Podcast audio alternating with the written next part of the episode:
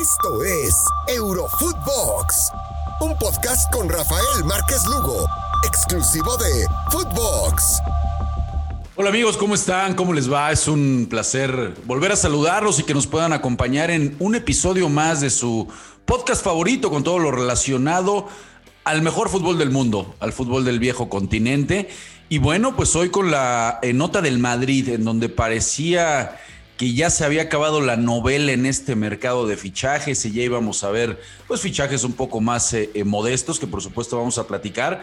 Pues la nota la da el conjunto del Madrid, ahora con la novela de Cristiano y por supuesto sale a relucir el nombre y la misión de Kylian Mbappé. Con el gusto de acompañar a mi querido amigo Fer Ceballos. ¿Cómo estás, mi Fer? ¿Qué tal, eh, Rafa? Un fuerte abrazo. Pues sí, ayer surgía la noticia, ¿no? Concretamente Edu Aguirre en el chiringuito hablaba de, del interés de Ancelotti para, para fichar a Cristiano Ronaldo. Y, hoy es el mismo Carleto quien lo desmiente, ¿no? Benditas redes sociales, bendito Twitter, deja clara su postura, habla de que Cristiano es una leyenda del Real Madrid, que tiene todo su cariño, su respeto, pero que no, no se ha planteado ni siquiera llevarlo en este momento al Real Madrid. Pero me llama la atención, Rafa, la última frase del tweet de Ancelotti. Miramos hacia adelante.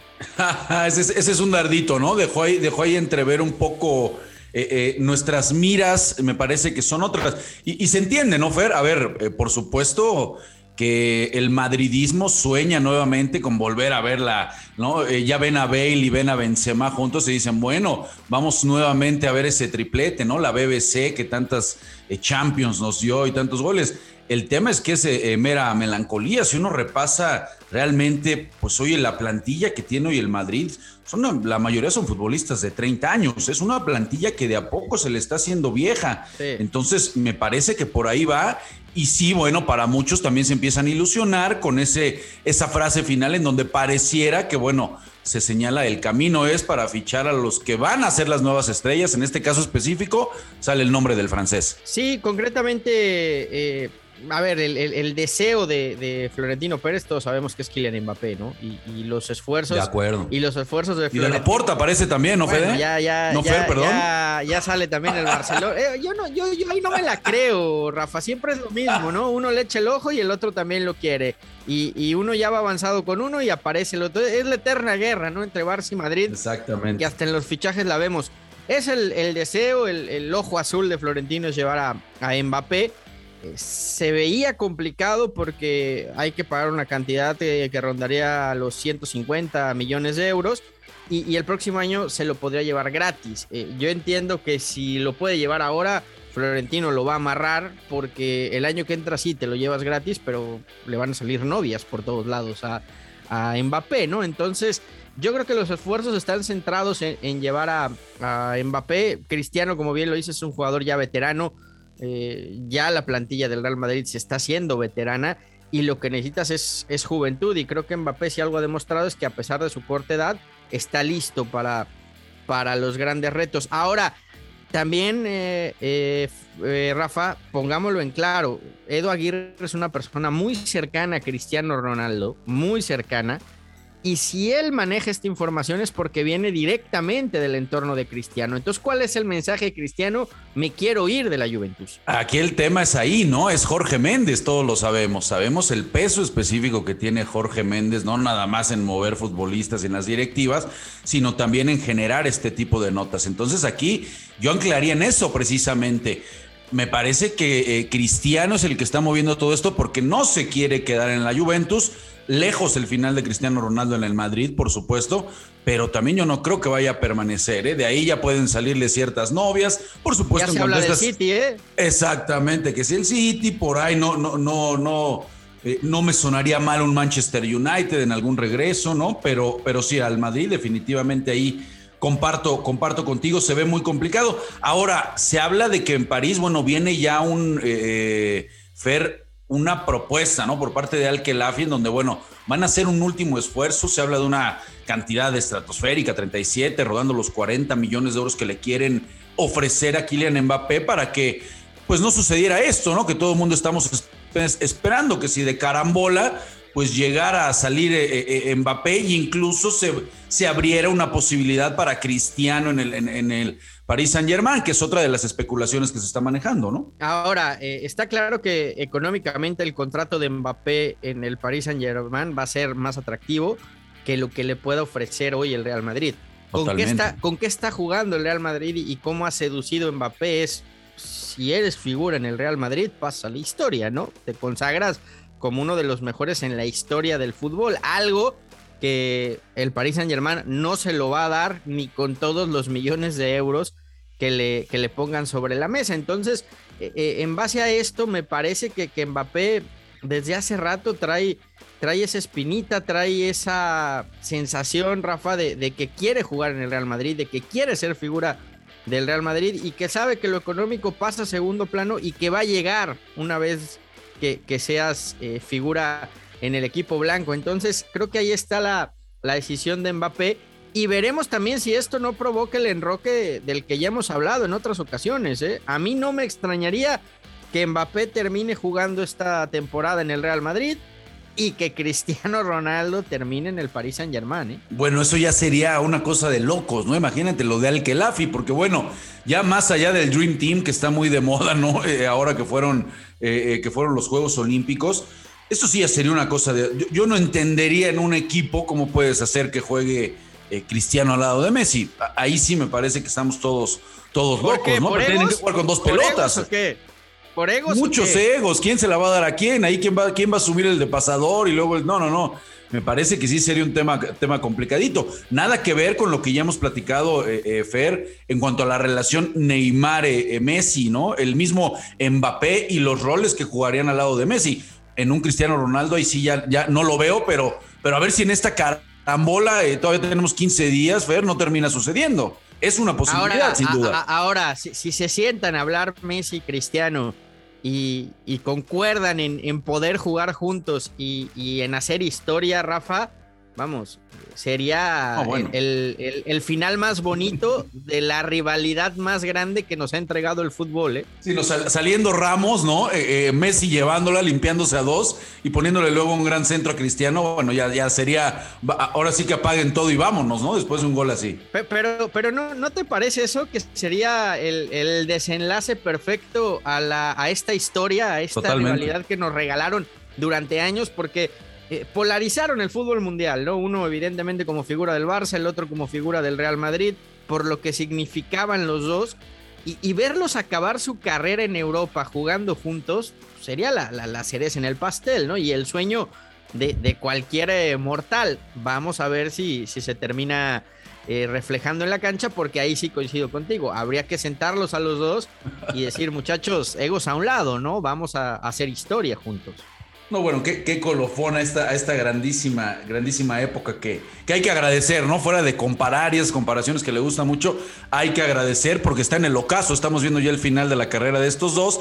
Todavía tienen algo por mostrar, pero sin duda alguna hay que agradecer más bien en estarlos comparando. Estoy, estoy de acuerdo contigo, Fer. Y si te parece, bueno, eh, vamos a tocar un poco. Sé que, sé que no nos podemos ir sin platicar del Barcelona, mi querido, mi querido Fer, que me des tu punto de vista. ¿Cómo viste este arranque, no? Porque ya se emocionaron de repente los culés, ¿no? Con esta, con esta victoria eh, que tuvo el equipo y dicen, ya, ya jugamos como equipo, ya somos más, somos más equipo, ¿no? Yo, bueno, yo prefiero más Messi, menos equipo, pero me parece. Eh, ah, lo, que pasa, lo que pasa prematuro, Fer, se enamoran con un beso ahora resulta que eres parisino de toda la vida. claro, de cuna, hombre, de cuna. A, mí me gustó el Barça, dejó creo que buenas sensaciones. Eh, Depay creo que va a ser un jugador que va a enamorar al Camp Nou pronto por, los destellos que te da, por esos, por esas cosas diferentes que hace en el eh, terreno de juego. Preocupa y mucho la situación económica del club. Ayer eh, la puerta se encargó en, en, una hora y media de restregarle la cara a Bartomeu su carta y todo lo que dijo el, anterior presidente del Barcelona.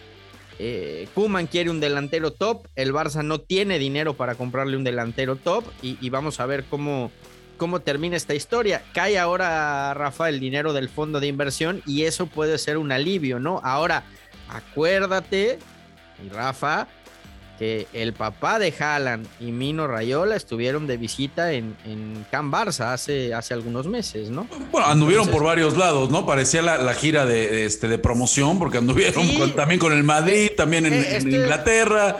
Se les vio más en Madrid y en Barcelona, ¿no? Lo de Inglaterra al final se reportó, pero, pero nunca estuvo tan claro. Ahora, ahí juega algo a favor del Barcelona. La relación de Mino Rayola con Laporte es muy buena es extraordinaria desde hace muchos años. La relación de Mino Rayola con Florentino Pérez no es buena.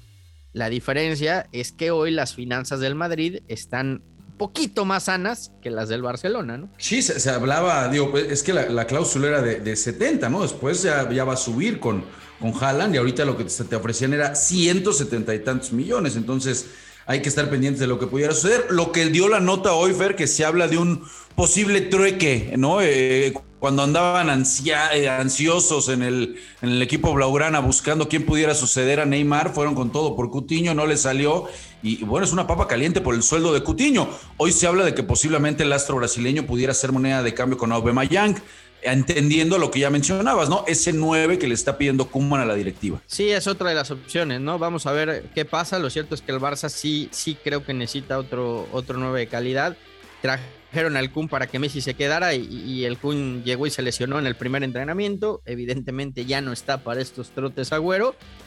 Y, me parece que, que, sí es quizá el, el punto que le falta por reforzar al Barcelona eh, ilusiona el regreso de Ansu Fati, ya lleva eh, un par de semanas tocando pelota, parece que estaría listo para, para septiembre, Rafa. Entonces, eh, yo insisto, no, no va a ser fácil, empieza la era post-Messi, pero también va a ser un equipo que va a tener que aprender a, jugar justamente eso en equipo y, a, quitarse esa Messi dependencia que tuvo por lo menos muy, muy, muy, muy, muy marcada las últimas temporadas, ¿no? Coincido contigo, se, le vio otra dinámica, una presión más alta al equipo. Tiene que haber vida, por supuesto, después de Messi. Y, antes de, irnos, mi querido Fer, porque se nos está terminando ya, ya el tiempo. Lo, que pasa, Rafa, es que, es que Messi los últimos años jugaba de Messi, de Iniesta y de Xavi. De condición, sí, totalmente, totalmente de acuerdo. Estoy, de acuerdo. Sí se vio, la verdad, otro, otra dinámica con el equipo, sobre todo esa presión, ¿no? De los equipos hoy con mucho más mucho más vértigo, mucho más fuerza arriba. vamos a ver, vamos a ver, me, queda claro que hay que esperar y hay que darle tiempo a esto de Kuman, no es de la noche a la mañana. y rápido, Fer, el, tema de Kane, está, está enojado, está molesto, ya sabemos que se quiere ir al, City, es para, aparentemente eh, eh, la propuesta inicial por parte de, Guardiola, ¿no? Quieren a Kane a toda costa, él quiere ir al City y suena de, de ahí de, carambola, como ya mencionamos lo de Mbappé, pues suena de carambola el nombre de Raúl Jiménez. Entendemos que es, que es prematuro, Raúl viene de una lesión importante, ya jugó los 90 minutos en la derrota frente al Leicester, pero suena de, ahí, de, empieza a sonar el nombre de Raúl Jiménez. Esto obviamente por el antecedente, ¿no? Entre un Espíritu Santo y la buena relación con el, con el mexicano. ¿Podría de rebote caer en el, en el Tottenham? Tiene muchas posibilidades siempre y cuando salga Harry Kane. Eh, creo que saliendo Kane se le puede abrir las puertas a, Raúl por dos, por dos razones muy sencillas, Rafa. La que acabas de mencionar, lo conocen uno Espíritu Santo de su estancia en el Wolverhampton. Y el representante de Raúl Jiménez se llama Jorge Méndez. Y si alguien sabe colocar jugadores en equipos importantes, es Méndez. Entonces, me, parece que generalmente cuando, cuando Méndez coloca a alguno de sus entrenadores, que también Nuno Espíritu Santo es de él, eh, viene acompañado de jugadores. Hasta ahora no ha llevado a nadie en el Tottenham. No me extrañaría que si sale eh, Kane una de las opciones para reforzar la delantera sea, sea justamente Jiménez. ¿eh? No, pues hay que, hay que, estar muy pendiente, por supuesto, de esto que, pueda suceder. Sería una grandísima noticia para el mexicano. Ya, ya en algún momento se, escuchó mucho el rumor de la Juve, precisamente, del United. ¿sabes qué, le ayuda, ¿Sabes qué le ayuda mucho a Raúl? Que para jugar en la Premier su salario no es alto. Claro. O sea, no tiene un salario tan alto como lo tienen otros, otros delanteros. Y, si ves los números de Raúl Jiménez antes de la lesión, iba entre los mejores 10, 12 delanteros de la Premier. Entonces, creo que eso también juega mucho a su favor. Si se va Kane, liberas un salario muy alto y, a Jiménez te lo puedes traer por, por la mitad prácticamente, ¿no? Y eso representaría un incremento importante para, para Raúl. Eh, ¿Cuánto pagó el Wolverhampton por él? Cerca de 40 millones Kane lo puede sacar en, en, 80, 90 y traerte a Raúl por 50, 60, creo que no es mal negocio. ¿eh? No, sería un negocio redondo y sobre todo noticias muy, muy buenas para este lado del continente, para el Tata Martino. Y bueno, pues hay que estar muy pendiente de lo que suceda, mi querido, mi querido Fer, se nos acabó el tiempo. Muchas gracias, bro, por acompañarnos. Fuerte abrazo, Rafa, y, y merci. Espero que usted esté contento con, con su equipo parisino. Ay, vamos a estar muy pendientes de lo que suceda con, con Leo Messi. Y por supuesto, muchas gracias a todos ustedes por acompañarnos en un episodio más de su podcast favorito, Euro Footbox. Acuérdense de acompañarnos de lunes a viernes. Síganos en, en Spotify y en todas nuestras cuentas personales. Les mandamos un fuerte abrazo, banda. Esto fue Euro Footbox con Rafael Márquez Lugo, un podcast exclusivo de Footbox.